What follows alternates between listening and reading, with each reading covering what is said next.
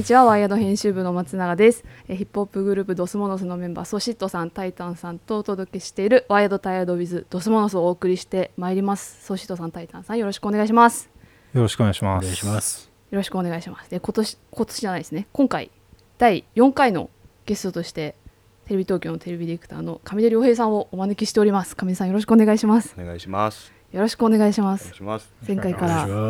半年ぶりの収録お待となってたせしましたしましてお待たせいたしました。大変失礼いたしました。毎回全然更新しなくてねあ申し訳ございません決まりでやってるわけじゃないんです。そうです。あのあ不定期期。あの私が本当にダメでしてっていう話なんですけど。いやいや僕らもはい本当に返信が遅くて。はあの半年ぶりななんですよその間にねドスモノスさんたくさん新譜新曲出されてで先日そうはですね。9月14日に新しいアルバムをですね。だから一応前回の収録からでいうとドス式セカンドシーズンも7月に出たんで、ん。2作アルバムがうんうん。に近い作品が出たっていう形になりますね。うんうんうん。発表されまして。はい。でハップあ 発表。発表。発売？ハップってすごいですね。発表発表。発表って言った。んです発表発表っつった。リリースね。リリースね。リリースされまして、はい。であの、まあ、そこには今回上出さんをお招きした大きい理由の一つでもあります。はい。9。月7日から放送された謎謎番組？っていう。今何か読めない漢字一つ飛べしませんでしたか？もしかして。じゃああの 私のメモはあまりにも適当ですいませそん。人がパーソナリティ不安ですね。識字率が。識字率が低い編集者最悪。謎ああれか実験的二番組実験的ですね。二番組、はいはい。それの謎番組。謎っていうふうにあまあまあまあ一時的に。まとめられたんですか。逆にその要約力はすごいですね。うん失礼しました。あ間の違ってない。の楽曲。あの今回は、まあ、そのお話などですねあのいつも通りワイヤードタイヤードしながらお伺いしていければと思いますので上出さんと園田さんよろしくお願いします。お願いします。よろしくお願いします。皆さんのあの声色がタイヤーでにそう眠そうだかなのはちょっとそれも事情がだから同じええ。やっぱその番組目下進行中ですから。いろいろと。らそうですね。今大変お忙しい中であのお集まりいただいておりますけれども、はい。そもそも上出さんとと園田さんはどういうきっかけでというか最初出会ったのはなんかソニーのイベントだったんですよね。ああはいはいはいはい対談イベントみたいなの。はいはいはいはい。でも僕とマソは話してあタイタンマソは話してないですね。マソはでも、えっとあれですね、対談自体はしなかったんですけど、楽屋で僕が上出さんをナンパしたんですよ。そうだそうだ。上出さんの先輩にあたるあの高橋さんというディレクターが我々宗志君や僕の、えー高校の大先輩にあたるとはい。いうその薄い縁だけで話しかけてそう家ついてっていいですかの演ああの出家のひろきさんがえ先そうなんだ輩攻撃者。えそうなの？そうそうそう。あそうなんだ。っていうのを俺は知ってたんでそこを手がかりに上出さんに話しかけられたらはい実はそこは地雷だったくさく。そんなこともないです 僕の直系の先輩なんですよ。はい。ですよねはい。一応。直系の先輩で、えーもう僕のディレクターデビューする頃から彼の下ついたりとかしてて、はいはい。らまああの異形の念を抱いてるというだけです。シンプルな尊敬でもなく、はい。嫌悪でもなくて、うん。異形の念です。はい。理系のねイフが。イフ。ははい。はい。いですね。っていうところもあってそこで最初に話しかけてでその後まあご飯食べたりなんだりみたいな交流が始まったというのが23年前でしたね。うん。うん。えうん。俺でここまでこぎつけるのね。ナンパうまいねでしょ？やっぱりな 長い関係構築をね、えー目指しますから。ワンチャンとかじゃない、うん、いや魅力的なんですよやっぱこのお二人ぐらいの世代の方々って僕らみたいな人間からするとどうですか？なかなかねこのこの世代面白い人多くないですか？なんかゴールデンエイジ感ありません？上出さんは同世代じゃないですか？だって僕ら93年生まれですよ4つ違いの世代ってことですよね。89年完全に同世代ってくくっていい、本当ですか。逆にでもうん。89年生まれってなんか僕らからするとそっちもそれですごい面白い人が多い世代っていうか僕らがヒップホップのラップ始めるきっかけになったのはおむすびさんとシミラボっていうグループ。えそうなんですか。おむすびさん89年生まれとかですね。だから割とちょっと憧れてる先輩たちの世代。なんか1個上とか2個上は大して別に尊敬してる人たちいないんだけどちょうど4気をつ ちょうど4つ上ぐらいにあそうなんですか89年生まれとかにやたら多いんですよねうん。なんか神谷さんもそのてかわけでシミラボきっかけで始めたんですか？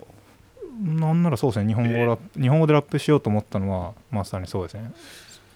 そうなんだ。はい。めっちゃいいっすよねシミラボめっちゃいいですね。あいやそうなんですよ。上出さんがそこにそんなだとは知らなかった。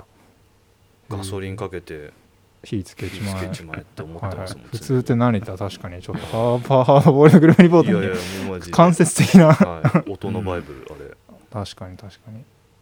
あそうなんだ、うん。うんそうですよ。知らなかったです。そうだからそれが89年って言ったら僕らの93年もあるかもしれないけど割とゴールデンエイジですね、ええ。共鳴し合ってるうん。部分はありますね、うん。やっていきたいです今後も。うん。そこからじゃあそのナンパから23年が経ちうん。今回 SNS などなどを騒がせているという実験的2番組。うんなんだどっから言ったらいいですかね。でこれどういいうえどういう取り組みなのかって多分聞いてる方もそうですし多分リリースっていうかニュース SNS とかうん。ネットニュースぐらいでしか多分わからないですよね。うん。ネットニュースで見はするけど実際オンエアは見ないっていう人が、ね、そうだから深夜これ配信されてるのが多分10月の中、えー頭ぐらいね。頭ぐらいだと思うので、まあ、そう座組の種明かしやらないやらまあそれはもうねカルチャーサイトやらないやらで載ってる話なのでそうですね、そこくらいは話してもいいんじゃないかという感じですね、うん。まあ、可能なはい。範囲で、まあでも最初の最初は僕がまたそれもね去年の末に上出さんをナンパしたんですよ。もう一度。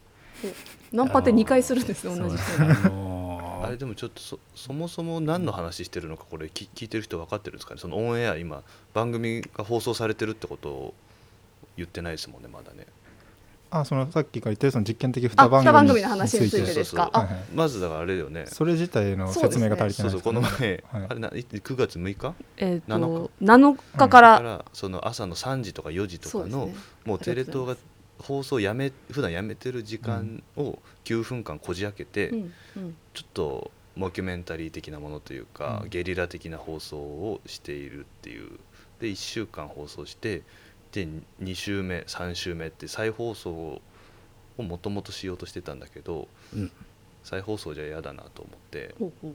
今目下再放送のつもりだったものを新作に切り替えてるために我々は眠っていないみたいな状況なんですけど、なるほど。寝かしてくれないんですよねファンが。そうそうそうこ 凄まじいっちの構想をねあじゃあ考察が超えていくという。うん。新しい展開というか新しい新作が待っているっていうことですもんね。そうですね。それをもう一回今皆さん制作いただいてるのでこの声色という。この声色すみませんっていうふ前提があって、はいで経緯ですね、うんうんうん。ありがとうございます。そうすればそんな番組がどのタイミングから湧き上がったのかというと実はこれはね構想1年くらいの話だったりするんですよね、うんうん構想制作1年くらいの。でそもそもの始まりはそうですね。だから2020年の10月くらいに僕が、えー、上出さんをナンパしたんですよとでそれが何のナンパかっていうと2020年に僕ら「ドス式」っていうセカンドアルバムを出したんですね。はいはい。でそれのミュージックビデオを作りたいなと思って。そうだったね最初ね。そうその監督を上出さんにやってもらえないかなみたいなうん。うんことを思ったんですよね、まあ、LINE で一報を入れて。うん。でその時は本当に舐めたことを言っててちょっと制作費30万円くらいしかないんですけどとか言ってやってたら割とまあまあまあでも上出さんはすごいまあ気のいい方ですからうん。やりましょうみたいな感じだったんですけど30万円って本当にできることなんもないんで、うんうん。具体的な話が何も進まずうにうにやってたらで僕自身もそのミュージックビデオを作っていくみたいなことに対するモチベーションがひたすら下がり続けてその間に、うんうん。だったらもう、えー全く新しい作品を作った方がいいんじゃないかとうんうんうん。いうようなことを思ったわけですね。うんでそう思ったきっかけの一つに、なんでミュージックビデオってそもそも作んなきゃいけないんだみたいなことが、まあ、ありまして、うんうん。そう。なんか楽曲を作ったら必ずミュージックビデオを作るみたいなそのシステム自体がなんか嫌だなみたいなうん。ことを思ったんでだったらそもそも楽曲とともに映像が、えー進行するようなそういう企画を上出さんともゼロから作りませんかみたいな話をご相談したと。で、うん。まあ、だからミュージックビデオなんだけどドラマでもありみたいな、うんそういう構造のものが、えー流れたら。うん。しかもテレビというメディアで流れたら面白いんじゃないかみたいなことを上出さんと一緒になんか考えたと。うんうん。うんいうのが経緯ですね。うん。はい、これでも実現するのって結構もう新しい取り組みっていうか全く聞いたことのない取り組みを始めるってかなりいろんなハードルがあったようなありましたか？感じがあるんですけどそんなことはないかな？まあでもあのー本当に手弁当でやった部分は結構あって、うんうん。お金を集めるところから、そうですよそうだからね、うんうんうん。僕はワーナーに上出さんは東急さんにみたいな、うんまあそれ以外にもいろんな各社に企画書作ってうんうん。成立するところから始まるみたいな、はいそう。はいはい いや本当に覚えてないですか？ええ思い出したよ。あの日々を。今が過酷すぎて。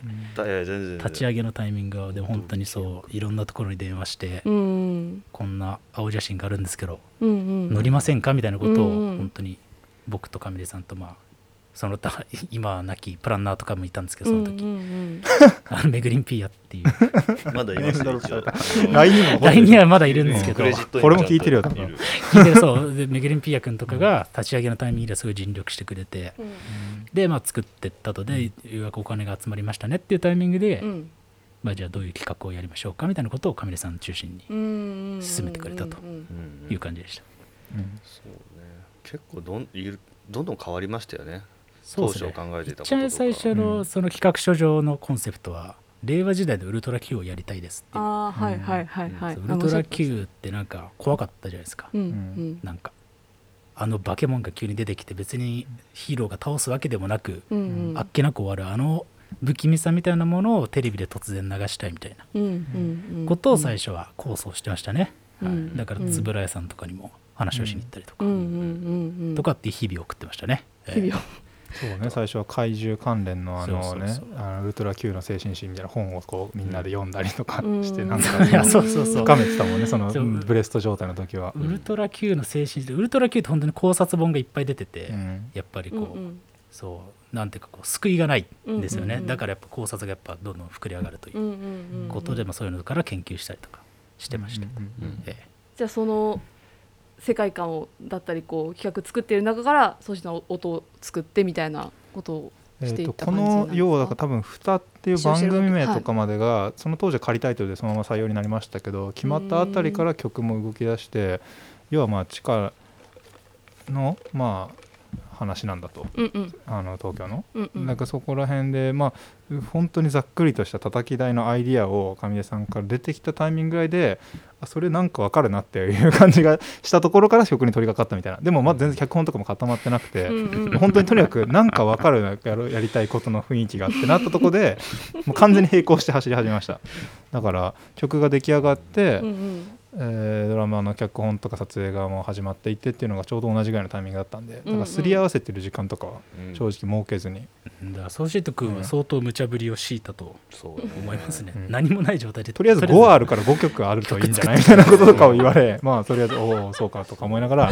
いつ怒られるんだろうと思って。いやいや全然そんなことないです。めっちゃビビってたんですけとんでもないです全然、うん。いやでも僕にはガシガシ来てましたよ。脚本はまだ上がらないのかみたいな。いやいやいやそんな 最後まで脚本って上がんなかったですからね。実はうん。脚本なしでもそう撮影飛び込みましたから板谷さんが脚本っぽいものにに仕立ててくれたっていうことですもんね、うん。結はい局それもないなきものとして収録しちゃったから。へえはい。だからセリフとかねほとんど決まってないですからね、うん。そうね。だから筋書きとかセリフとか一切なくて本当にテーマとか単語でもでもそういうところからなんか作っていくのって結構どうせもの普段からやってることなんで、うんそんなに苦ではないしむしろそっちの方が面白いうん。うん。感じで、いいじゃあなんとなうんくのその雰囲気というか空気感を汲み取りながら楽曲も作ってってみたいな。そうですそうです。でそれってまさにドスモンさん3人が普段そのテーマ単語だけ与えられて3人がそれぞれ書いて、でうん。内容としては全然違うこと言ってるんだけどやっぱ元のテーマが出発点が同じだからどっかで響き合うとこもあってっていうぐらいの3人のバランスが結構コラボレーションとして面白いことになってるんで,、でそれが映像と音楽においても起きるだろうというふうに思ってたんでそんなに実は不安はないままにやってましたね。うーはい。んそれがえっとこの前まあワンターンが終わり今急遽新作うん。に続きそうといううん。感じですかね。うん。うん。ほうほうだからそれもまさに当初予定していなかった方向に動き始めてるわけですよね。うん。実際やってみるとやっぱりこのレスポンス反応があるから、うんこれじゃ終われないという。うん。いやふうに面白いですよ。でもなんかこんな番組の作り方ないから、うん。やりながら、うん。お客さんの反応を見ながらこうしてこうとかっていうのは、うん。でも本当になんか季節季節して連続ドラマみたいになってきてますよね。お客さんの反応見ながら微妙にチューニングするじゃないですか、うん。半沢直樹とかも突然子供がいるっていう設定になったりとかやっぱそういうのありますよね、面白いですね、そういうの。確かに、確かに、うんまあ大きな筋がある作品だったらさそうやってキャラクター増やしたりすればいいけど、うんうんうん。このそもそも土台も足場も何もない作品において その言っちゃなんだけど。スリリングよ。いやでも 足場があってちょっと枝葉足すんじゃなくてそれによって何もかもが変わってしまう可能性を秘めてる作品だから。枝がもうこんなんなるから。枝が右上だけ肥大化していってなんか何かに特化した方が幹がない。それはそれで楽しめる感じはするけど、うん。そうそうそうそう、うんあのちょっと前だ前置きが長くなってしまったんです。けどごめんなさい。あの私がどんどん聞いちゃったんで。あのこの番組はですねあの各家いろんなおお題に対してあのワイヤードタイヤードつまりワクワクするのか退屈するのかみたいなことをですね態度表明してもらって意見をいろいろ聞いていくっていうのがあの番組の趣旨でございましてちょっと今伺った話とも重なってくるんですけれどもいくつか今回もテーマに対してワイヤードタイヤードしていければなと思います。で一つ目が、えっとまあ、この話から続いてミュージックビデオ。MV が、まあ、アーティストとしてワイヤードなのか、タイヤードなのか、はい。テレビディレクターとしてワイヤードに見えるのかタイヤードに見えるのかみたいなことをいろいろ伺っていければなと思いますので、皆さん、せーのって言ったらあのワイヤードかタイヤードかとりあえず言ってみてください。はい、いきます。みんな目を覚まして。せーの。ワイヤード。あお。マソがタイヤード、マソがね。僕はタイヤドは、まあタイさっきから言ってるしね。はいそうですね。そうですね、はい。さっきから。あそっかまあ、そもそもの今回の取り組みの前提みたいなところに前提としてはい。あったっていう話ありましたもんね。うん。うん。うん。でお二人がワイヤード。ワイヤードを。うん。なるほど。ミュージックビデオを作るっていうのはアーティストとしてこうなんでしょう。み見る見る側というか聞く側からするとおおみたいな感じになって結構上がるんですけど、うん。MV が出てると、うんまあね。まあまあまあ。あじゃあこれ一人ずつうん話していきますか、おお願いしていいですか、うん。じゃあ。タイタンからまあやっぱりあじゃあ、唇を切ったもんなんで,、まあ、で最初に言っておくと僕もミュージックビデオの単品のそのクオリティとかそのワークス自体がタイヤードっていうわけではないうん。うんうんですよと、そうですよねはい、もちろんもちろんそのシステムが、まあ、当事者としてはめちゃくちゃつまんないなと思っている、うんうん、というところでのタイヤードですと。でうん。まあその、えー理由としては、まあ、さっきも言ったんですけどなんで作ったらミュージックビデオ曲を作ったらミュージックビデオを作んなきゃいけないのかっていうことに、えーあまりにも無思考すぎるというか、はいはいはいそこがなんか嫌だなっていう。なんかとりあえずセットであるみたいな。とりあえず出さなきゃいけないみたいな、うん。でかつ作るってなった場合には、まあ、僕らみたいなインディペンデント系のアーティストでもあるいは、まあ、ちょっと大きなレーベルに入ってる人でもなんか100万とか200万とかっていうのが大体の制作費の、頭打ち感があると。いう、そういうところのなんかこう全てが決まり事の中で動いてる感じが僕的にはちょっと退屈だなと思っていたので、まあ僕らみたいな結構フレキシブルに動けるようなアーティストは、まあ、そのルールにのっとらずに、まあ、今回の場合だったらじゃあテレビ局の予算うんの中で作ってみたらどうなんだろう。ドラマの予算で作ってみたらどうなんだろうみたいなことを、まあ、今回の場合においてはちょっと試してみたとうんうんうんうんうん。いう感じでした。だからそのシステムですね、僕が嫌だなと思って、ね。だからすごい新しいハックですよね。今回の取り組み自体は。まあなんかちょくちょくありますけどね。なんかその映画と,、えー、と楽曲が同時並行で進むみたいなそういうプロジェクトとかも、うんうん。まあでもなんか今回の場合はそのテレビのもう一個のキーポイントとして低波枠っていうそのテレビが一瞬止まる瞬間っていうものに急に流れるみたいなのが、うんまあ面白いんじゃないかと。だから深夜に突然ドスモノさんの新曲が初めて封切りされるっていう、うんうんその不意打ち感とかも含めてうんうん。面白いんじゃないかと、蓋ってあの普通に映像がの蓋するの蓋から来てるんですよね。いろいろですね。あいろんないろんな蓋です。いろんな意味、はい。いろんな意味が。全蓋に対して全僕は蓋に対して。僕たちは問いかけて隠すということ、うん概念的な蓋も含めて、はいはい。はいはい、っていうのが僕のほうほうほう。意見でした。はい、ソーシットさんはどうですか、ワイヤード派、だからまあミュージックビデオっていうくくり自体はかなりだから本当に「タイタン」が言うように毎回まあ出さなきゃいけないもの化しているというかうん。ある意味では。それに長さままに作ってでお客さんもまあアーティストの MV 出たら嬉しいからってこうまあ綺麗な映像を見るっていうだけだとやっぱりこう与えられた餌をさ与え合ってるだけの状態なのでそれはあまり面白くないだろうっていうこと自体にはあの構造としては同意するんですね、まあ、だからでも今回みたいな形で今回はミュージックビデオっていうよりも本当さっき言ったようにミュージックビデオみたいな感じでそれぞれが並行して走ってるものを無理やりガッチャンコしたみたいな、両方をなん。か提示するっていうやり方ができたので上出さんには上出さんのやりたいことをやってもらえたし、それとドスモノスがまあ割と普段に近い形で作ったものを一つのテーマを共通しながら共有しながら一緒に作っていくっていう感じでできたからこれは作品としてすごい面白いものになったと思いますね。この組み合わせ方の面でうんうん言っても、うん。そういう意味ではまあだからそうまあ普通になんか MV と PV もごっちゃになってるんですよね。結構だから。要ははい。プロモーションビデオとねミュージックビデオだから音楽と映像っていう関係性はだからいくらでもあの遊びが実はあるはずなんですよね。だからさっき言ったようにそのうんよ言われるがままに出してるものっていうのは基本的に PV でしかないので今回のものもあの今回のも PV としても優秀だと思いますけどねうん。相当。いやそうですよ、ん。マキシラっていうチームがもう今回2プロジェクトにしても、はいアルバム「ラルデレッド」にしても、はい。全部やってくれたんですけど、うん。めちゃくちゃ僕ら的にはもう大満足な。映像せ映え。像。はい。はい。そうだからプロモーションの意味でも優秀だと思うけどだからそのミュージックビデオのその組み合わせ方っていう意味でもだから全然あのいろんなやり方を提示できてると思うしそういう意味ではいいんじゃないですかね。うんワイヤードじゃないかとね。うん。うん。なるほどなるほど。ありがとうございます。上出さんはどうワイヤードですよね。そうそれはぜひ聞きたいところいですやぜ全然大したことはなくてやっぱうんうん。映像を作る人間としてはトライしやすい場所はうーん。そこだよなっていう感じはしてます。映画を撮ろうとかショートフィルム撮ろうとかうん。テレビで何かやろうとかって言った時にはやっぱり核あるべしっていうものが大きいし、どうんうんうん。えーまあしくった時のダメージもでかいですけど、うん MV って割と映像制作者としてはうん。そのなんだろう YouTube でしたら再生数にしてもどっちかって言ったらやっぱり楽曲のパワーに依存するじゃないですか、うんうん。そういう意味では今逃げ道も結構用意されてて曲悪かったからなとか言えるから。ややっぱりそこはもう。それはまあまあまあそうですね。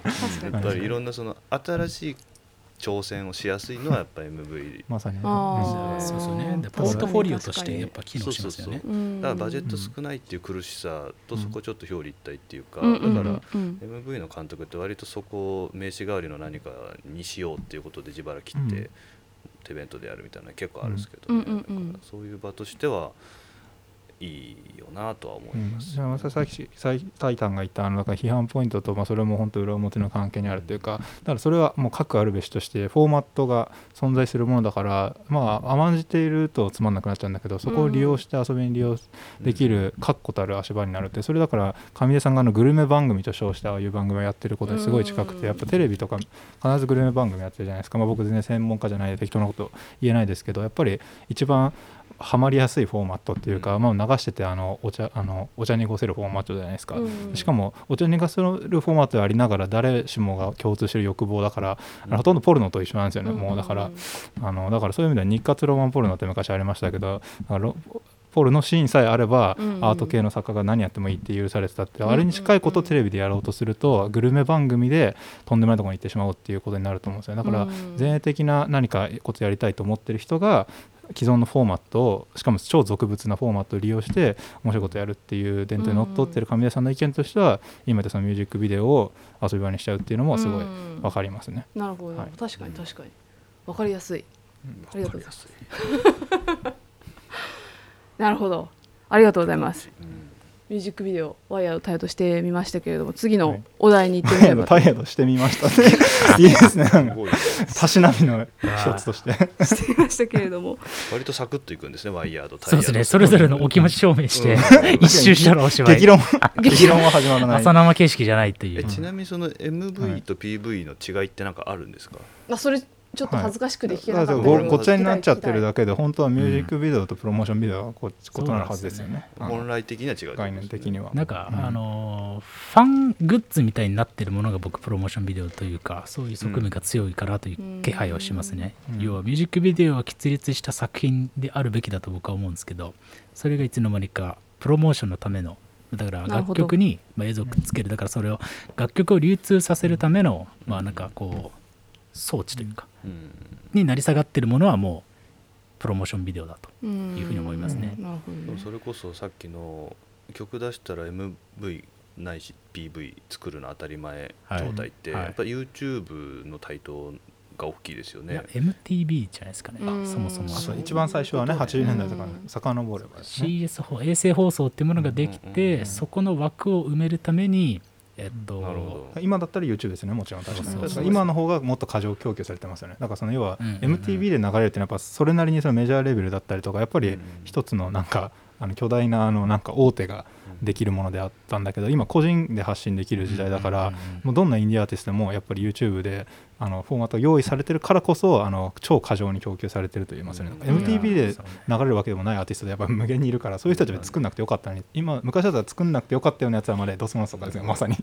とかまで PV 的なものをやらなきゃいけないっていう意味ではすごい過酷な時代だし情報過剰供給の時代になってるのはそういうせいですね。しかも MV ももう実はもう時代遅れで今やっぱ TikTok だから、うん。その曲を流通させたいんだったら、うん。だからその MTV ができたことによってミュージックビデオができてそのフォーマットに合わせて楽曲がなぜか4分っていうのがスタンダードになったみたいな歴史的な背景とかを見るとまあなんかこうとかがあってそれは別に今でも続いてるかっていうと実はそうじゃなくて今はもうミュージックビデオ文化みたいなものも一旦なんか僕の中で終焉を迎えつつあって、うん。TikTok とかやっぱ見るともう明らかにそれ用に作った曲とかがうん。めちゃくちゃこうぐるぐるぐるぐる再生されててそれに応じて Spotify で再生されるみたいなうん。作り方に今なってるのでうん。まあなんかまあそれはそれで僕は退屈だなと思ってるのもするんですけどだかうんらミュージックビデオがやっぱ絶対ではないっていうことをなんかはい共通認識として持ちたいなと思ってますね。うん。MTV はもう本当プロモーションじゃないですか。そこでアーティストが収益を得るわけではないから、うんうん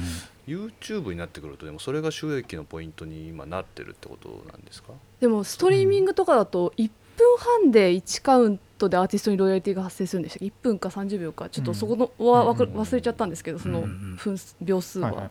それ刻みだから3分間の楽曲が増えてるのっていうのもその効率よくロイヤリティを獲得するためっていう、うんプラットフォーム側からの収益を獲得するためっていうのがあるのとか聞くと。いやそうですね。Spotify, Spotify に限らずですけど多分30秒とか再生され30秒てようやく1再生ってカウントされるんでだからこうやたら短い曲がそうそ増える。うそうでそれとこうするように全くこうするというかねそれとお隣り合わせで TikTok 的なあの短尺要はうん。1分っていう尺の中にいかにはまるかっていうか、で TikToker が歌手デビューとかしたりするじゃないですか、はいはい。今あの売れるとそこから楽曲作ってデビューしてみたいなのとか。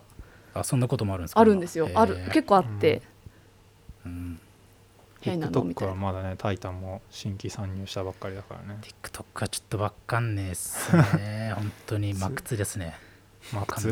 Z 世代のマックスが広がってますよね。やうん。っぱギリギリ俺らも入れない世代になってきたというか、いやでもとんでもないほどにななってきますからね TikTok が、うん。ね、なんか TikTok に比べたら MV 見るなんて映画見るぐらいの感覚ですね相対的に。いや本当にそうだと思います文化レベル高いことだと。映画なんて言ったらもうさ、うん。相当なことですよ。海外旅行行くぐらいのもんですよ、うん。そう今の Z 世代にとっては。海外旅行宇宙旅行みたいな。そうね、ちょっとその映像のコンテンツの話とかも続いたので、まあ、そこにちょっと関連するかもしれないんですけど、あの上地さんにおはあのいらしていただいたのでテレビのうんワイヤードタイヤードっていうのを、まあ、ちょっとテレビっていう言言ってもまあ皆さんそれぞれうん。何を思い浮かべるのかとか、はいまあ、あの聞いてくださる方も。テレビメディアのっていうことは今のちょうどつながりますよね、うんうんうん。あの聞いてくださってる方もテレビを何と捉えてるのかっていうのは今すごく曖昧な時代ではあると思うんですけれども皆さんにテレビっていうものがワイヤードかタイヤードなのかっていうところをお伺いしつついろいろ聞いていければなと思います。すごい上地さんあの難しいかもしれない。難しいというかまあ、まあね当事者中の当事者ですからね。本当に当事者だと思うので。発言いかんによってはね職職を。追追われる。そんなことじいやでも本当にテレビがこれからどうなるんだろうってテレビに対する違和感なのか危機感なのか逆に言うと期待感なのかっていうのを持ってる方ってすごく多いと思うんです。特にうちの読者でもすごく多いと思うので伺っていければなと思います。皆さん伺って大丈夫でしょうか？はい。はい、はい。いきます。せーの。ワイヤード。おおー。ほら。俺タイヤードだと思ったでしょてかさっきなんなら収録前はタイヤ これでもすごいな。初めて全員の初めてです。揃ったか全員がタイもしれないワイヤードで合致なんて。初めて初めて。初めてやっぱり車に構えた人がいや一人はいるそう車にね構えるとタイヤードじゃないですか、はいはい。大体誰かが車に構えて、ねそっちの方がかっこいいと思ってる許 さんから。テレビマンの？そんないやでもこの時代ねまっすぐ生きる方がかっこいいですから。そうですそうです。つまんないと思ってても楽しワクワクしてるって言うっていううん。うんのが我々の、てかテレビがつまんないわけないですよ。もともとあのなんかやっぱりみんな誤解してると思うんですけどテレビは基本的には面白いけどなんかやっぱりまあその昔との比較えなんでなんで？えお タイあちなみに。あ私今ワイヤードなんであ今はテレビはい。ワイヤード派、はい。はい。あごめんなさい。すみません。なんか怖い。怖い。そうですね。いやいやテレビいやだからほは面白いですよ今う意見を伺いたいなと。うん。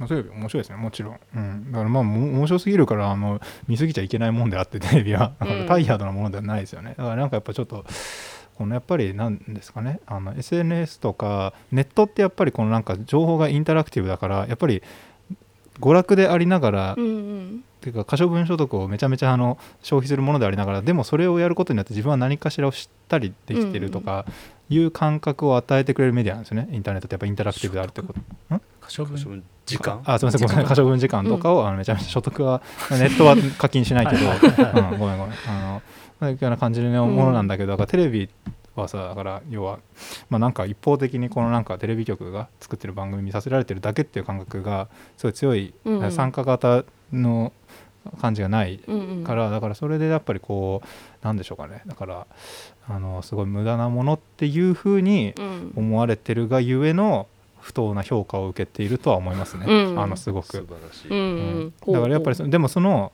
功罪ありますけどもちろん。やっぱりネットとか SNS がその娯楽でありながら、うん。可処分時間を消費する娯楽でありながらも何か対価として情報とか気づきを得られるメディアっていうのは一つのまああの錯覚でもあるので,で、うん。そこも含めての娯楽になってるんですよネットっていうのもな、うんうんうん。それがこんだけ席巻してるわけですけど。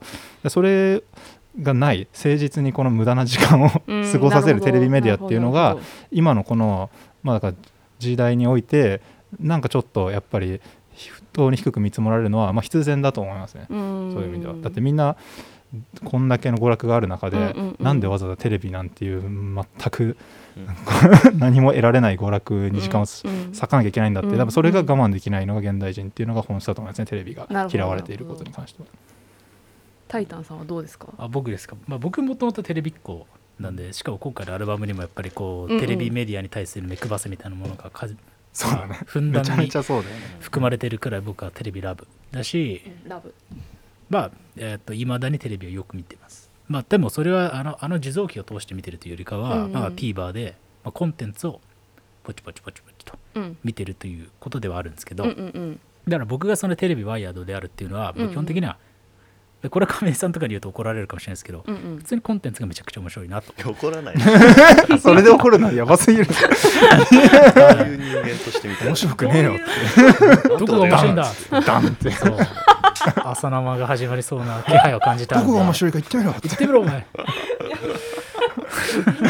いいからまあそんな感じですね。まああと僕のその少年としてやっぱお笑いがアホほど好きなんで、うん。でまあやっぱお笑いっつったらてかまあテレビといえばもうお笑い文化とまあほとんどなんですかね同時に育ってきたようなところもあるかと思うので、うん。まあまあまあ好きじゃないという選択肢はないというくらいの好きですね。うん。あでもそれこそ今もう芸人さんみんな YouTube チャンネルそれは別物なのタイタンってわあ難しいですよねそれだけで YouTube はいい見ますっていう説もある。YouTube も見ますね。ただえっと何ていうんですか YouTube はやっぱりどこまで行ってもなんかファン向けっていう気配を感じるんですよね僕は、はいはい。やっぱさっき言ったインタラクティブだってことが鍵になってるそうっていうかねそうそうそうそうだからやっぱりこう連続性が求められるっていうかその、コンテクストがすごい組まれてる気がするね。そのチャンネル前に、うんうんうんそうだからなんか意外と新規参入しづらい。うん。とかっていうので、実は僕が見てるのはダイアンとかだけだったりとか、うん。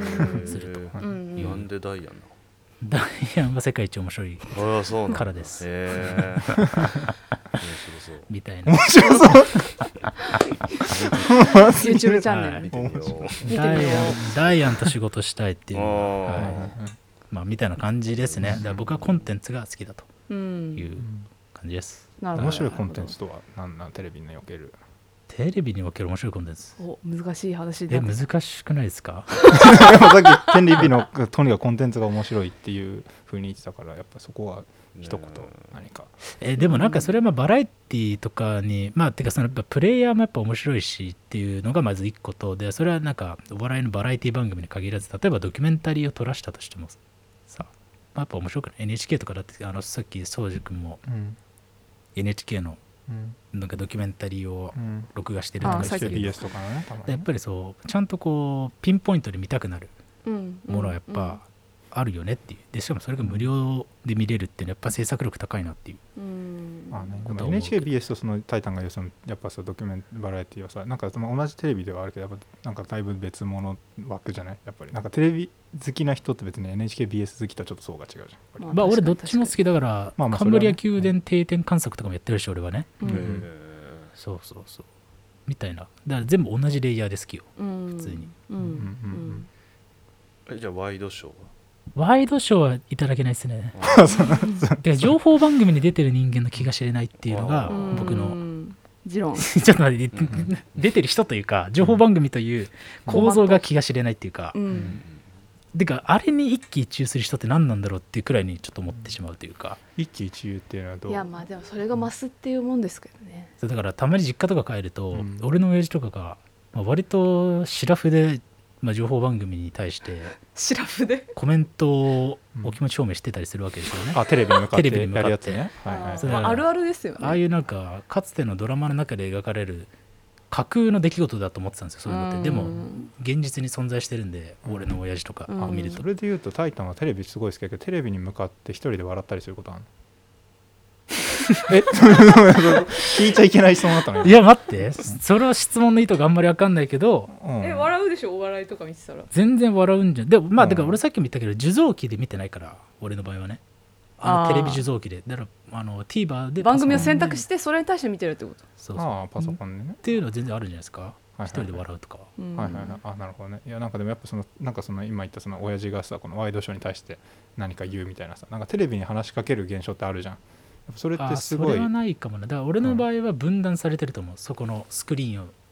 ただえーコンテンツを好きな時に好きなように摂取してるだけそれは演劇を見ててさうん。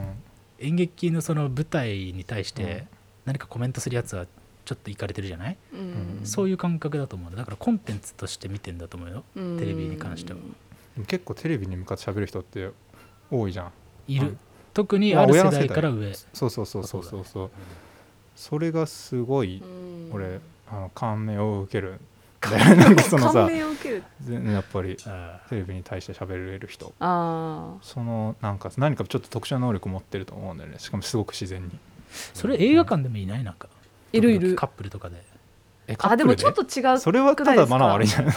あ違うのか。ちょっと違う。もっと一人です次元の話か。友達と話してるとかじゃないよ。なんかテレビとかに話しかけるおじさんとかおばさんかこれは違うだろうみたいなはい話ですよね。はいはいはいはい何言ってんだよみたいなことを坂上忍とかにうんうん。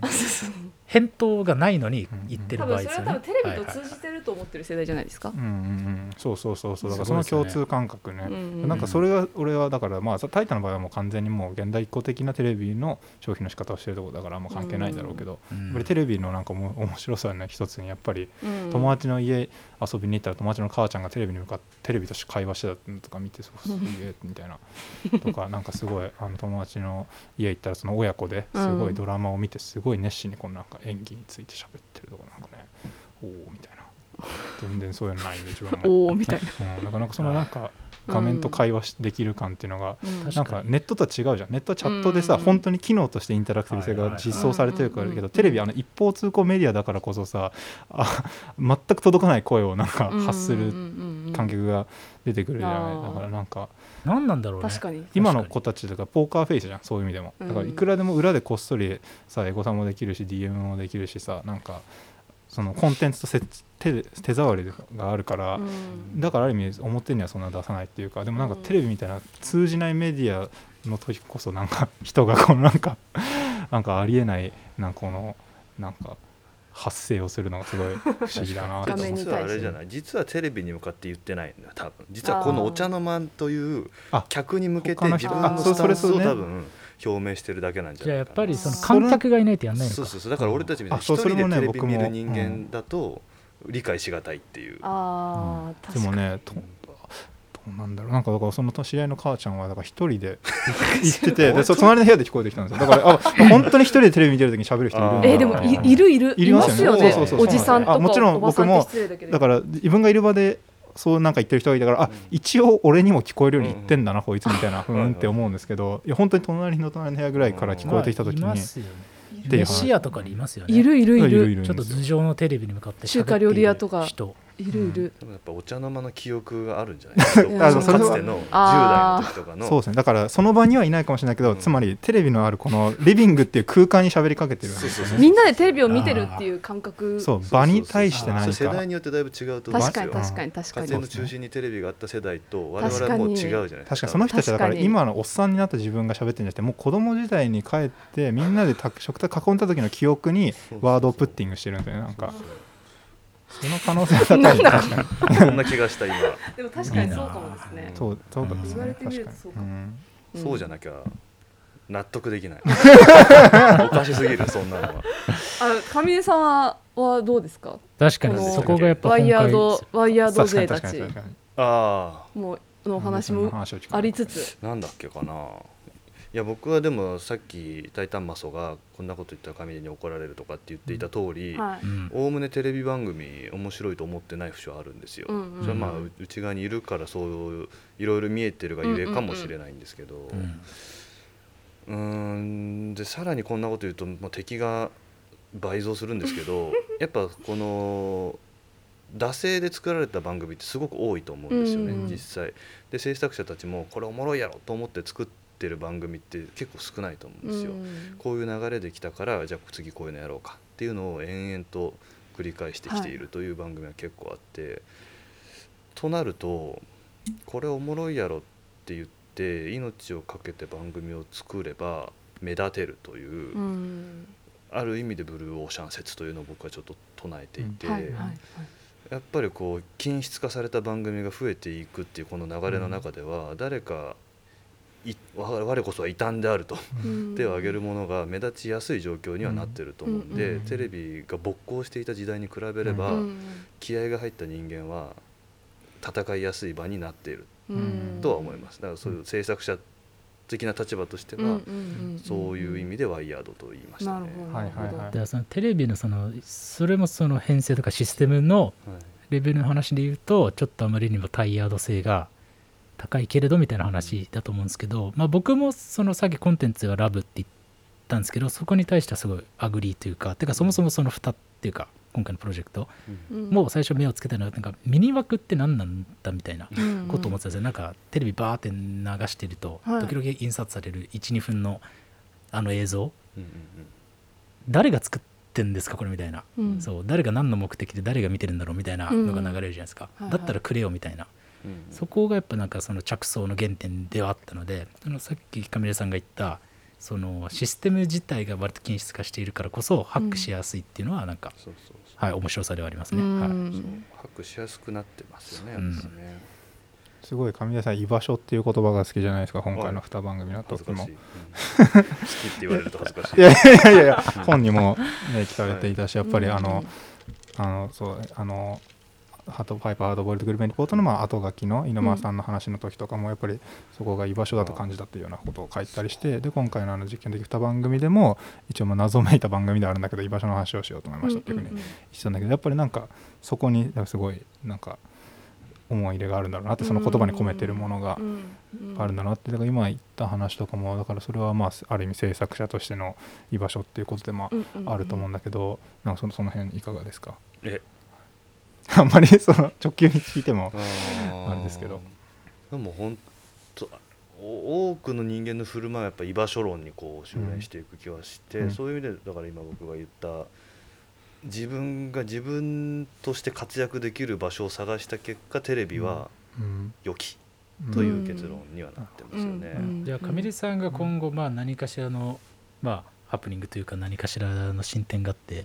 テレビというメディアをまあ離れますといううんうん。話になったとしても、はい。テレビで作るという足場自体はまあ掴んだままに。いやそうはならないですね。あそこはもう完全に。完全にええ。テレビ局の人間であることをやめるのであればテレビとは離れ距離を取りますね。えー。それはなぜならやっぱテレビで何かやりたいとしたらテレビ局員であるっていうことが最良の手段だからですね、うーん。テレビを実験の場として使いたいのであれば、局員であり続けるっていうことが一番近道かなと思う、すごい面白いいやでもファミレさんテレビやり続けていただきたいです。っていうのは びっくりしたいんですよね。私テレビ、ね、なんでテレビ見ないかってもうびっくりすることないじゃないですか。この今うん。どこの曲見てても、まあ、ドキュメンタリーとかは普通に見ますけど、わあみたいな感じで、うん。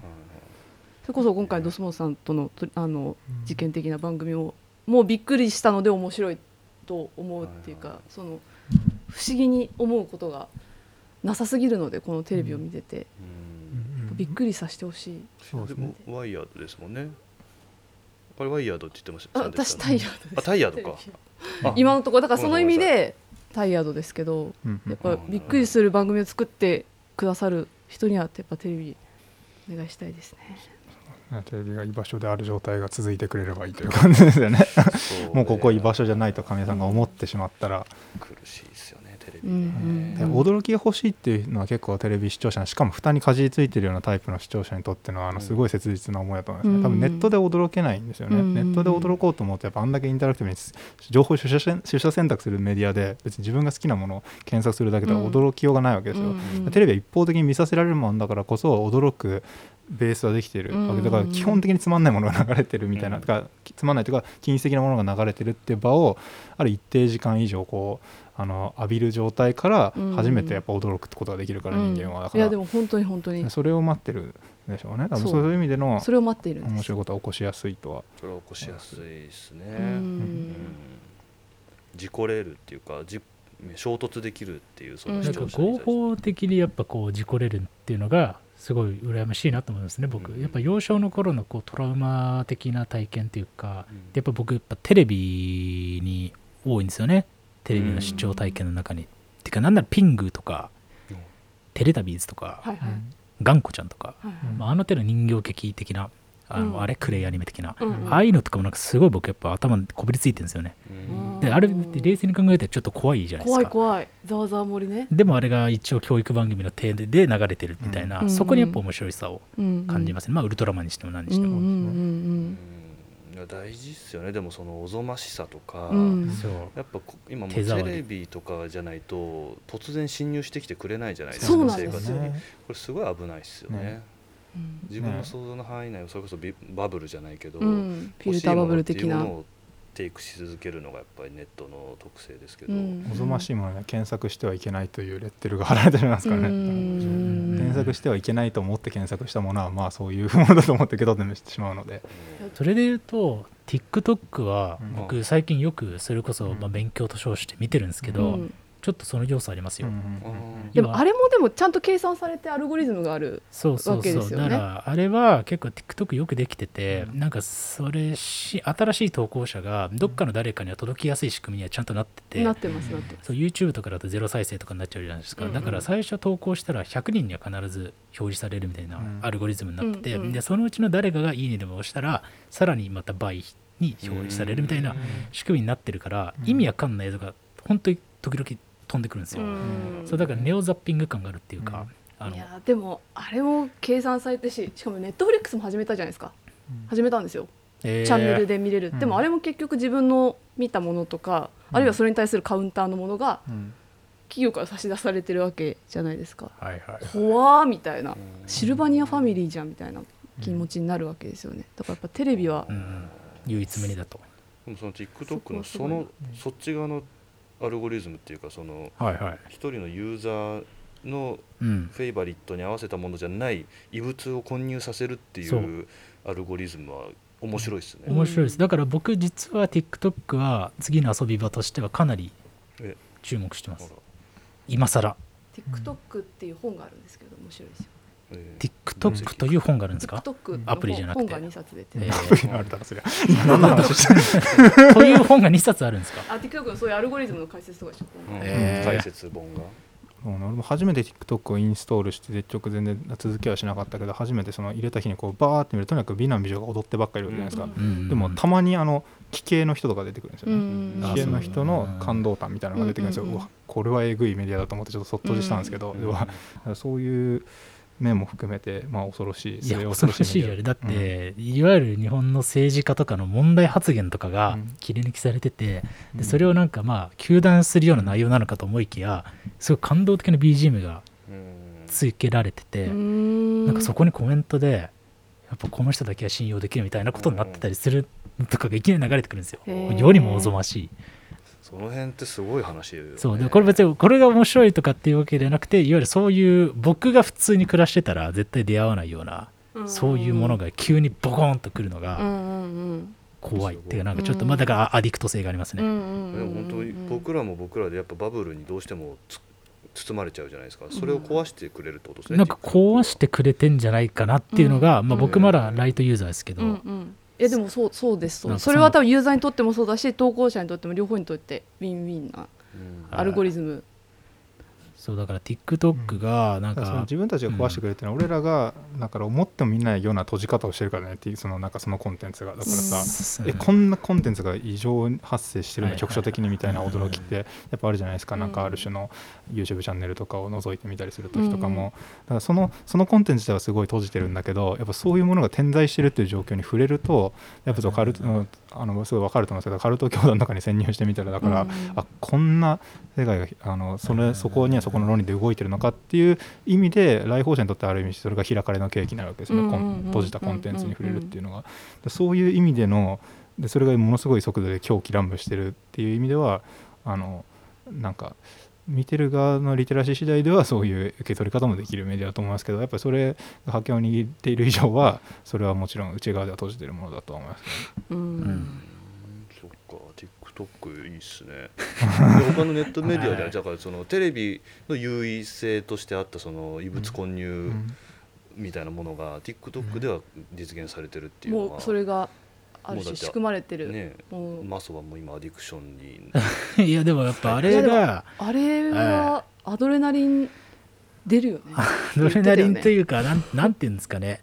こう脳がだ時々宗志君とかがツイッターを表するときに使う言葉ですけど同期してる状態っていうか、うん。脳がそのアプリと同期しちゃう感じはありますね、一回 connected の状態になったら常にそれをフローを見てなきゃいけないうん。感じになるというか、まあ、だから怖さはありますよ。だからだからさっき言ったようにリテラシーがないとちょっとうん、だから脳脳の本当にあのこれも本で読んだ話です。の脳のその獲得報酬みたいなものに対するアドレナリンの出し方とか、そういうのもすごく上手にハックしてるしそこに異物混ぜるみたいなのも本当にうん外れを、ま、紛れ込ませたら新しいものを取りたくなるわけじゃないですか。またうん。収穫したくなるみたいなのとか。本当にやっぱ中国ってマジすげえなみたいな気持ちになる、なりますね。そう。だから本来だからバグとかエラーみたいなのをどそもそもテーマにするんだけど、だからテレビで起こる自己感とかも、うんだからそれは人間の快楽にとってすごいあの摂摂理にのっとってるわけですよ。だからうんうん1%ぐらいのこの予期せぬエラーがあるとそれが一番心地よいと思うようなアルゴリズムが設計できる以上はそれ本当はエラーじゃないんですよね。やっぱりそれは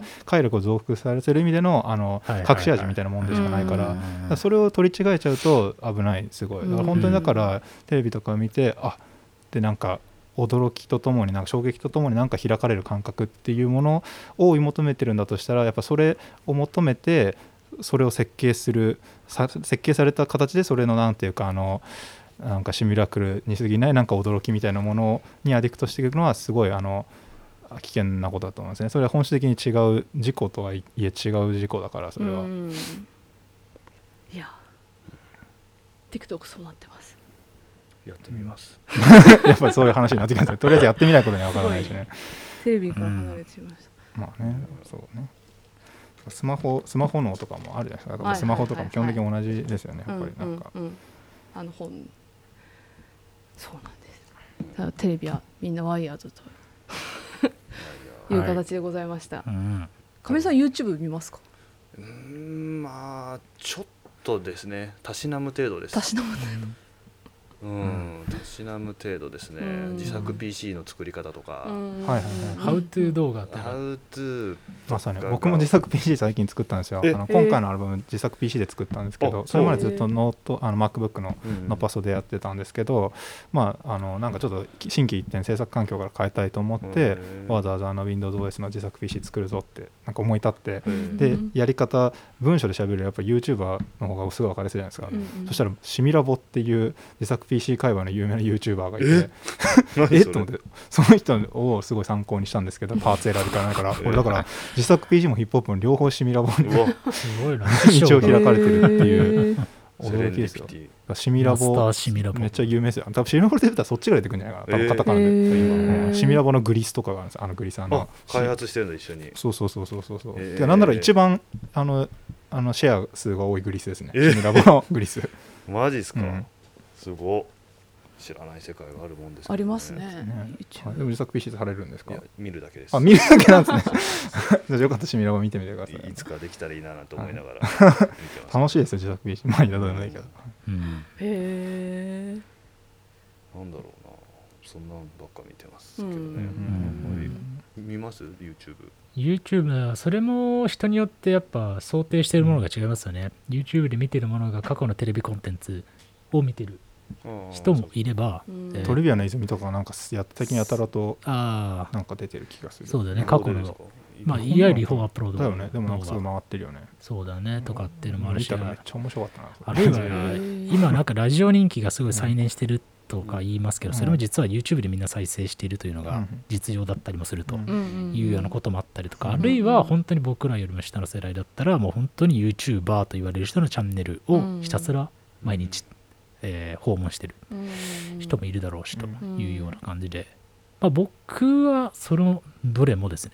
うん。そのどれもやってますね。まあ音楽も聴くし、うんうんうん。はなるほどそんな感じですね。YouTube もちゃんと見てみちゃんとというか見て。ちゃんと。テレビも。そうですね。YouTube は必ず1日1回以上は。マジですか？あそうなんだ。え？え？普通じゃないですか？YouTube 一日一回 YouTube まあでも一日一多回以上分普通だと思います。普通だと思いますえ宗志君とか普通でしょ？YouTube まあ1日1回必ず見るっていう方ではないけどまあそれなりには見るよねもちろん、はい1週間で 1, 回も YouTube 開かないって時はないんじゃないかなさすがに、まあ一番このスマホの中から消えて困るアプリはうん。YouTube です。マジですか？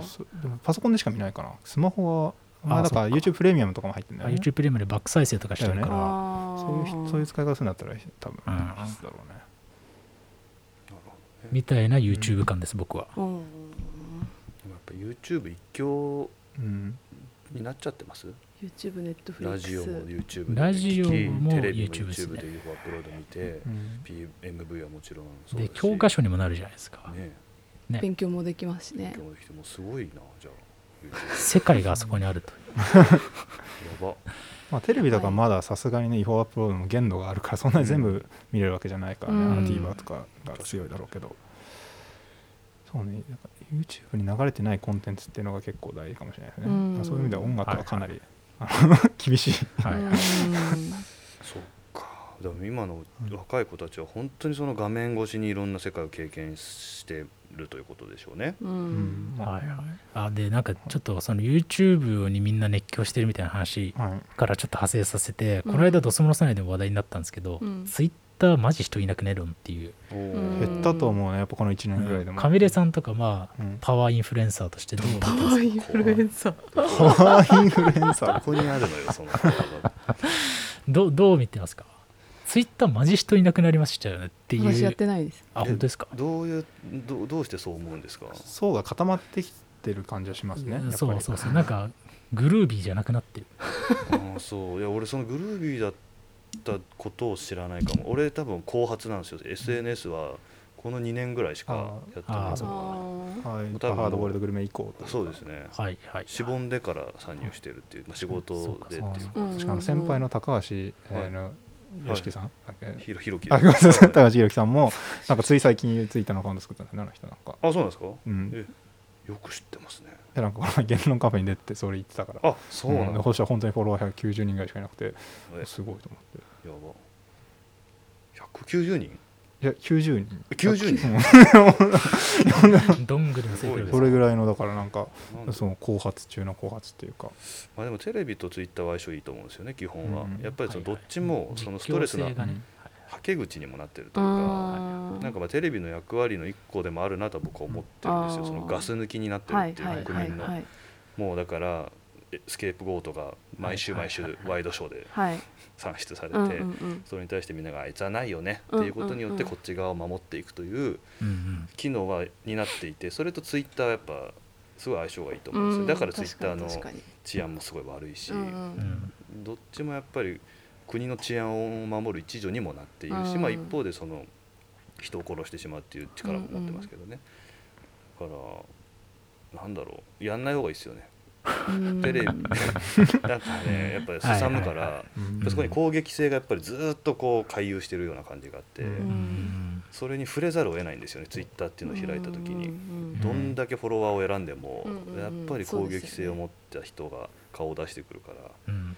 そういう意味ではインスタとかの方がよっぽどね、うん。うんクリーンですよ、人々の常駐率も高い気がしますねそのツイッター一部の熱狂的な人はめちゃめちゃ常駐してますけど、そうですね。ツイッターが告知しづらいですよだからやっぱり。いやそう。タイムラインが突話してこれに今からこんななんか申し訳ない調子の告知とかを投下していいんだろうかみたいな。この後情報解禁みたいな匂わせツイートみたいなする時の後ろなんかうすら寒いなみたいな。なんだこれ怒ってるのにねそう怒ってるのになんかすかした態度でやってる感じとかがちょっと最近ね耐えられなくなってきてると、怒ってますね。うんそこにこう耐えられる人が耐えられる人か怒ってる人ががいるんでしょうね。うん。まあそこで怒るということが彼らの救いになっているという、うん。だからこうここにいるような人は、うんうん。その必要がないという、うんうんうんうんまあ、創作活動とか大きいと思うんですけど、そうですよね。うん。確かに確かに。必要ですよ。孤独なんでしょうね多分みんな、うん孤立感っていうものがあの怒りの、ね、クリエイターなんか特にだからまさにクリエイタークリエイターやってればいいのにやっぱ曲の音楽作って楽楽曲ツイートより面白ツイートとかの方がはるかに伸びるからやっぱりツイッターとかって、うん。だからそれ そそれはかなり危ないですね。なんかそういう意味では。うん。んそんなパターンあります、いやめちゃめちゃあると思うんですよ多分。そそれなりに有名なアーティストとかでもそうだと思いますね、うん。うん。仮に曲が1000いいねだとして面白い発言をその人がもしなんかネタについて言ったら5000はいくだろうし、っうん。うんていうような世界ですね。でもそこを背に腹は変えられねえっていうか一人でも多くの人に聞いてもらうためには面白ツイートするぞ。いやそれは多分かなりね誤解の始まりですよね。やっぱそれはかなり。で結果でやっぱり曲の方が伸びないじゃんって話になってきたのでうん。やっぱり。そうまさにね。そうそういう考えにとらわれてしまうね。我々も。つい。やっぱりこの曲が聴かれるためにも何か気の利いたことを言うべきではないかみたいな、うんそれは大きな誤りだったと。反省しました2年前ぐらいに。ああ経験者。別に全然僕なんかそんなやってないですけどそれにしてもそういう邪念が芽生えてしまったことに対してすごく反省しました、難しいですよね。でもそのステートメントとうん。その創作物とステートメントポルノみたいになってきちゃってるんで、うん。アーティストのあの発言っていうものが。難しいな。その辺超むずいですね。でもそのうん。楽曲の神聖さを保つためにはやうん。っぱり表に出ないというか声を発さないっていう方法はあるじゃないですか、だけど今それだとうん。本当になかなか届けづらいみたいなこともあるっていうことですよね、あとそれが要求される場が、まあ、フジロックとかねまさにそうでしたけど、ステートメントが要求されてしまうみたいな状況って生まれがちですよね、まあ、今だけじゃないのか昔からね、うん。あったんでしょうね原発動難しい時代だ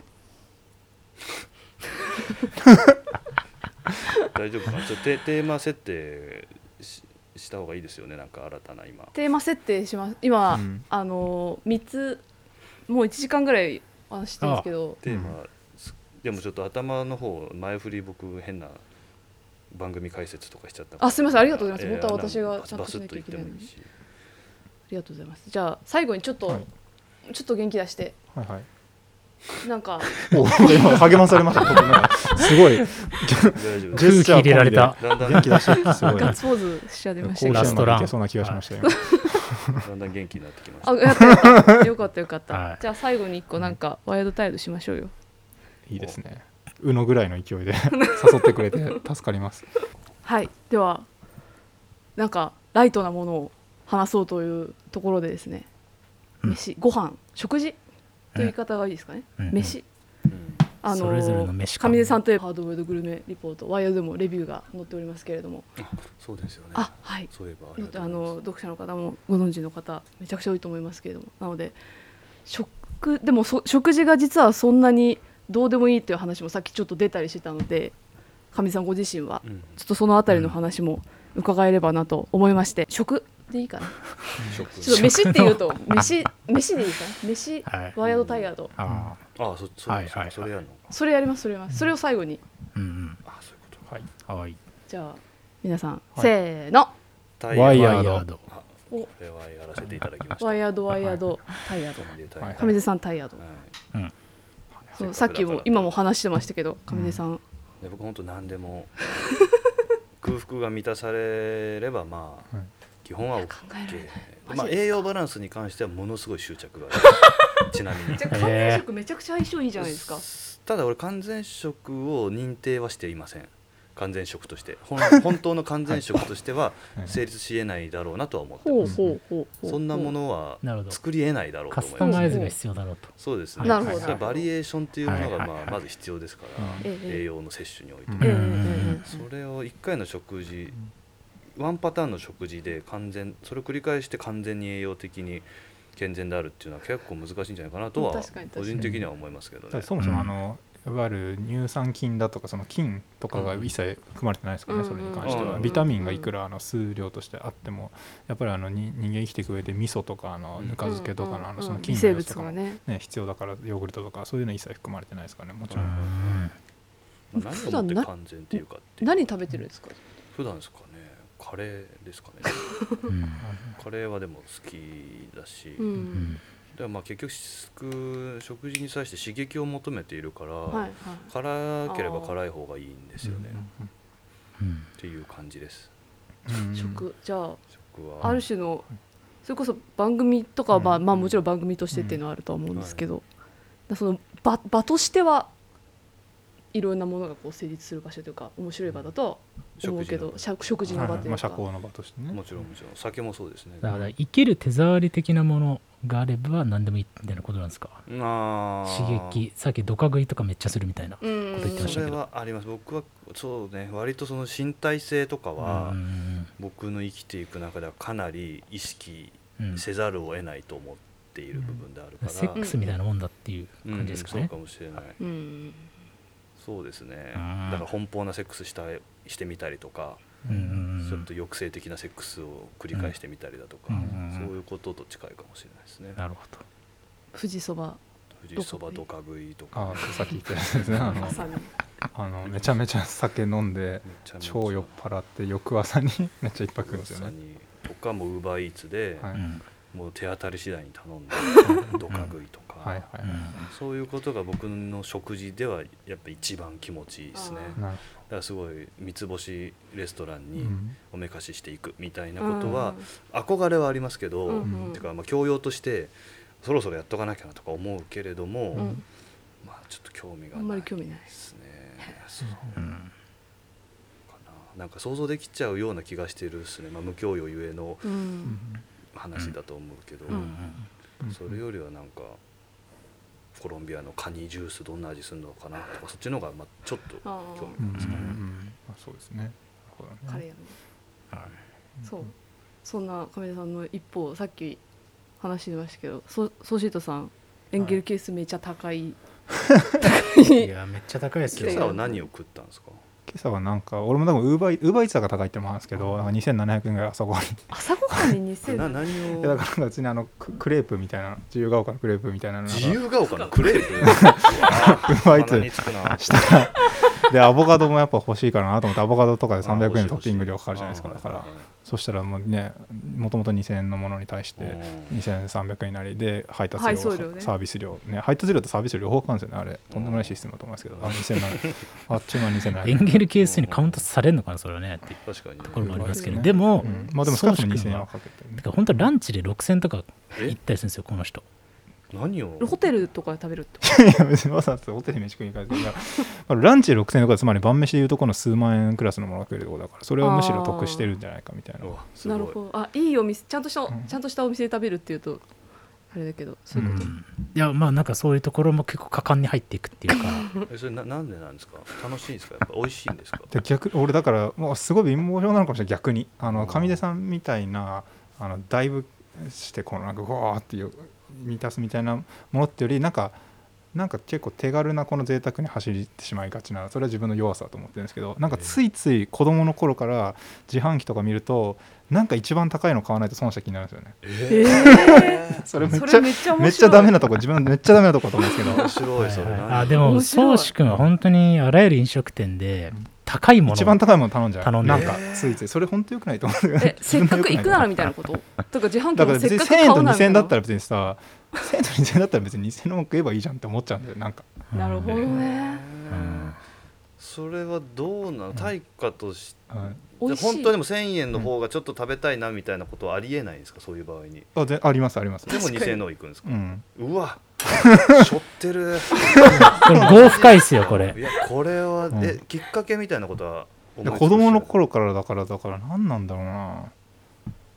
やっぱ1000円のもの食っちゃったら損すんじゃないかって。で割と外食の多い家庭だったっていうのもあるんじゃそれはねそうだね。うん。あ確かに、ううん。その外食家族で行った時に、一番高いのにしなさいみたいなのがあったってことですか？いやてかむしろ自分の判断としてやっぱり高いの食いたかなっていうのがいまだに身についてるのかな。自分の金で食う時でも。で自分の金であっても別にまあさすがに2万円の飯を食うのはさもあその自制心が働くけど、うん。普通の店に入って1000円のメニューと2000円のメニューがあったら別に1000円なくなったところで別に人生が変わるわけじゃないしなと思って、うんううん。んで今死ぬかもしれないけど飯の後に言うと、うん。そしたらまあ2000円食っとかないと損かなみたいな。そうですね本当よくない。なんかそれはそれですごい貧乏くさいと思うんですよ自分であじゃあめっちゃそれが食べたいからとかいうわけではないってことそうそうそううそう。だからかなりだからある意味ではもう値段につられてるわけだから超バカなうん。こ行為をしてるなと思いつつも、ん。ねだから本当にえ本当に俺結構いなこれ。なんか言い出すとちょっとすごい自分に自信がなくなってくるというかなんか コンビニになんか550円ぐらいなんか BTS のパッケージのなんかコーヒーみたいなのがあって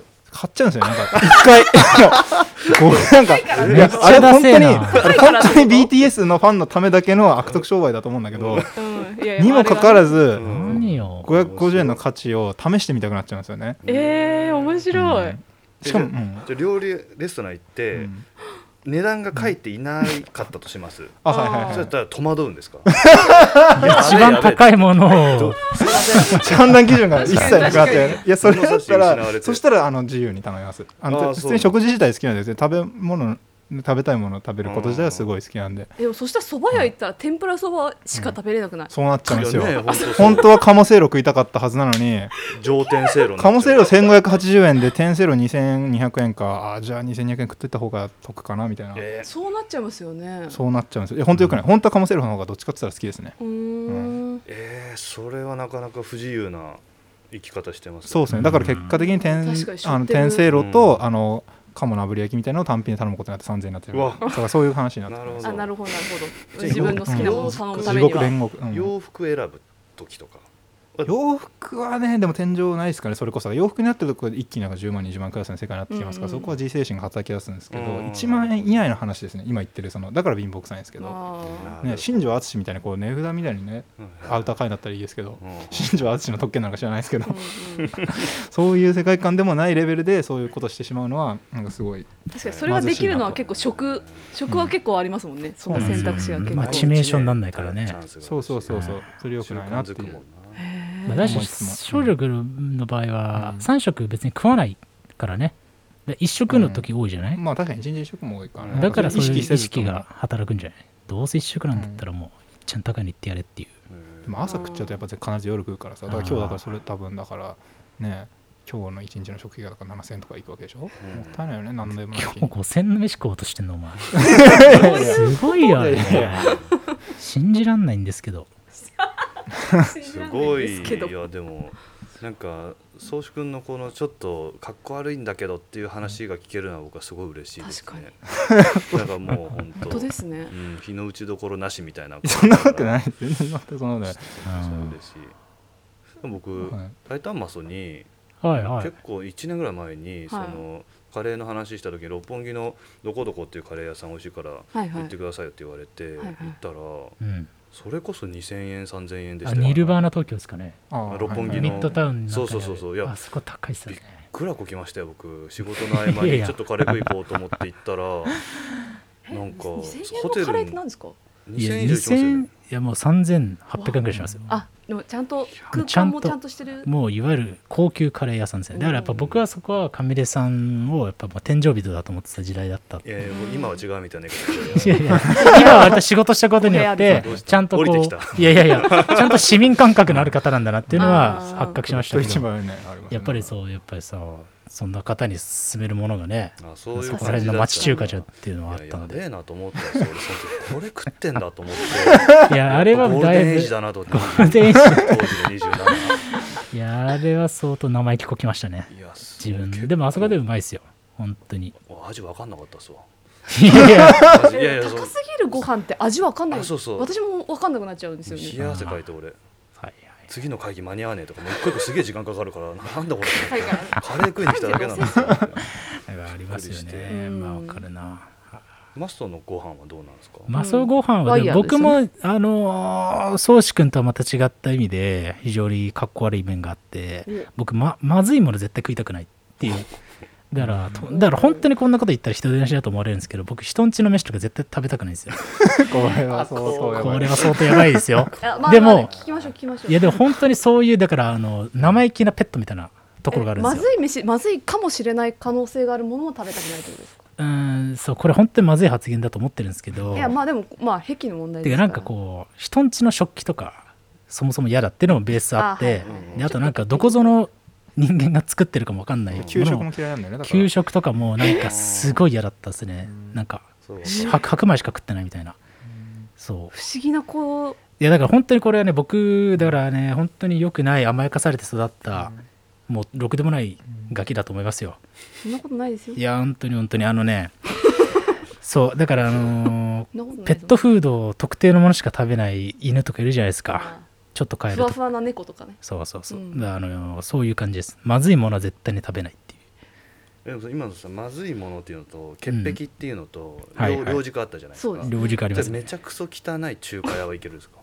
できるだけ避けたい。あいやだから宗志君の家の近くに、まあ、あの割とこういわゆる町中華みたいなところがあって、まあ、そことかはもう何回も行ってるから、うん。もう体制ができてたんで本当だったら慣れない行けるんですけど、うん。いわゆるだそっちの方がかっこいいじゃないですか。町中華ブラッと行く量産的なライフスタイルっていうか。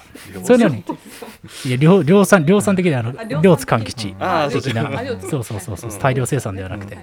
みたいなものに当然やっぱ憧れるまあこうねこう文化人仕草みたいなことはしてみたいなっていう気持ちもあるんですけど、うん。やっぱりねダメなんですよね。うん。美味しく感じられない。だって町中華でめっちゃう美味しい。いやあるんでしょうねそういうこのはねととかもやっぱりじゃあその潔癖の方がちょっと勝つ勝つっすね。いや本当にだからここはね僕がひた隠しにしたい。うん。でえー上出さんと顔は似てるけど全然真逆だよねタイプ。でもはい僕がマソは実は結構近いなと思ってるあ本当ですか？僕も超潔癖だから人んちの飯本当は食べたくないし汚い中華屋は結構本当は嫌ですけどチンタオビール飲んでごまかしてますけど基本は潔癖あそうなんでそうだから僕居緒酒屋とかのお通しとかすごい憎んでるんですよなんかうん。ああいうものを食べたくないっていうかなんかそのああわかります。なんかゴミみたいに出てくるゴミ 俺俺じゃないからね今今のワイヤード編集部の松永さんの えーあのほらあれですけど。例えですよ。うん。ゴミとまで思わないですけどゴミあの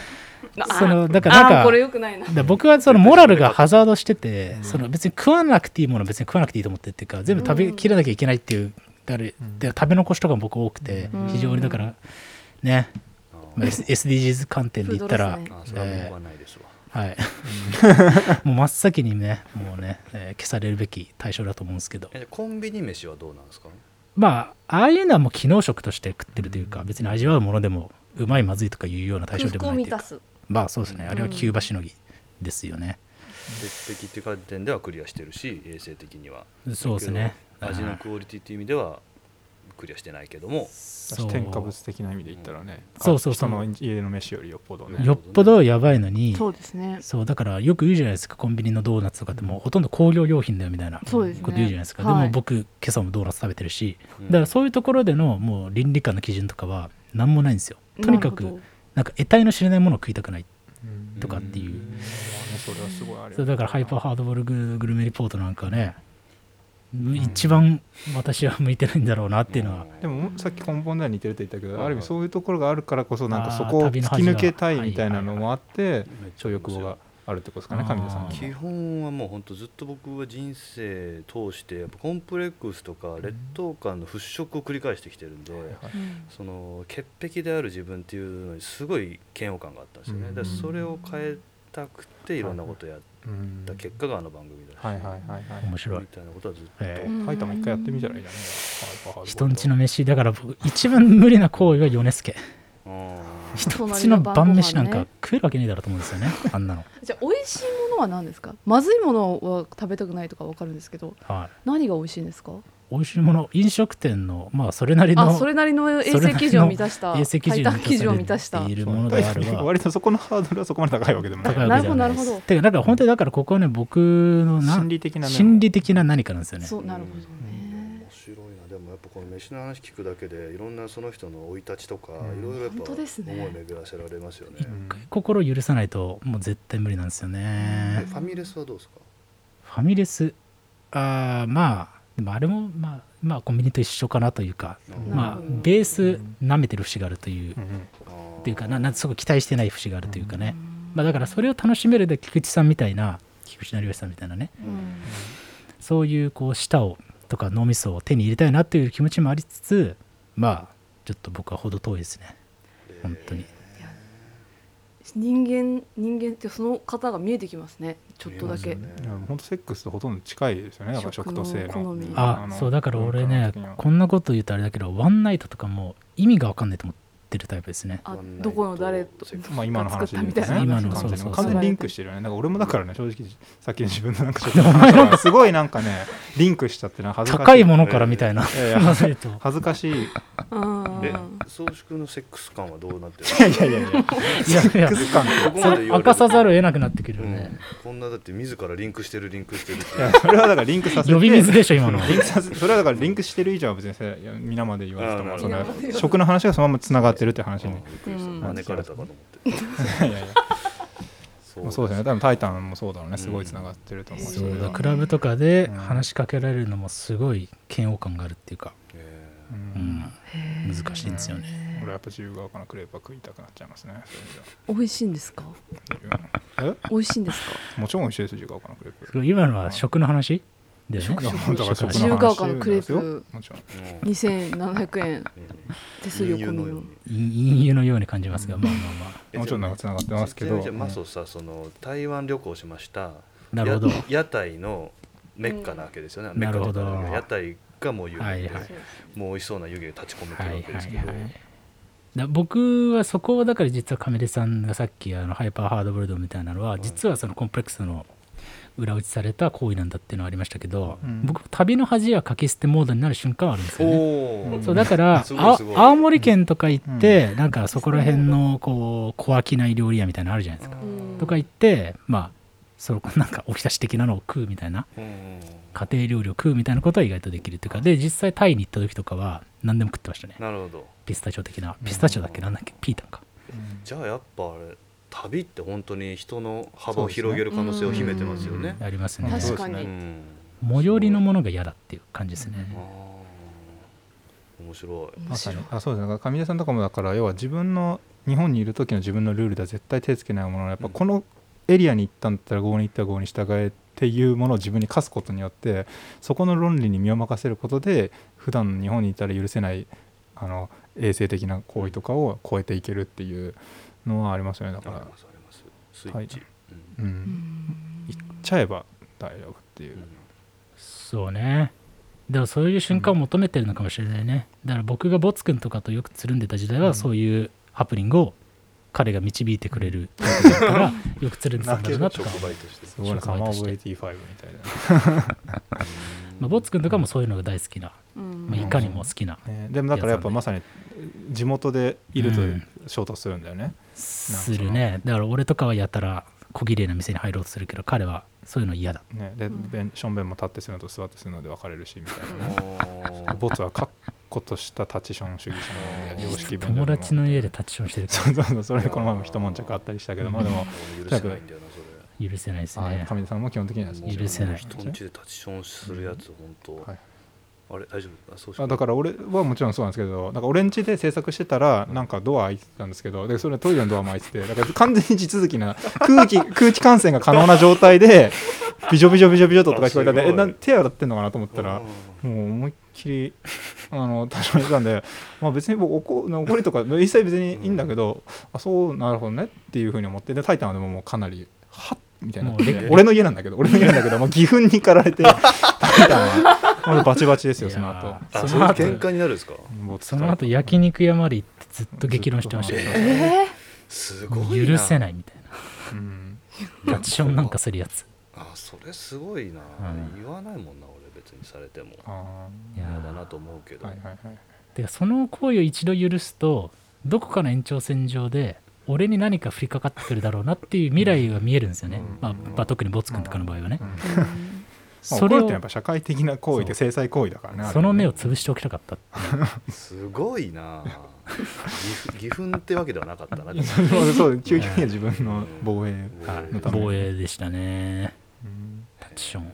面白い3人ですねでもやっぱ。うん。みんな一緒じゃねつまんないからね、うん。全然違いますねそういう意味では面白いはい。飯のうん話飯はやっぱ一番面白かったですね。めちゃくちゃ面白かった。いいですね飯はね。そうですね確かに。ヤンシュバンクマイルとかもすごいだから幼少期のあの飯がとにかく苦痛だったみたいな。ことからあの食事のシーンをやったらめっちゃ撮るようになくった。しゃくしゃくしゃ。飯をねそう冒涜したいみたいなうんことあんだろうな。うん。飯ね。飯ね。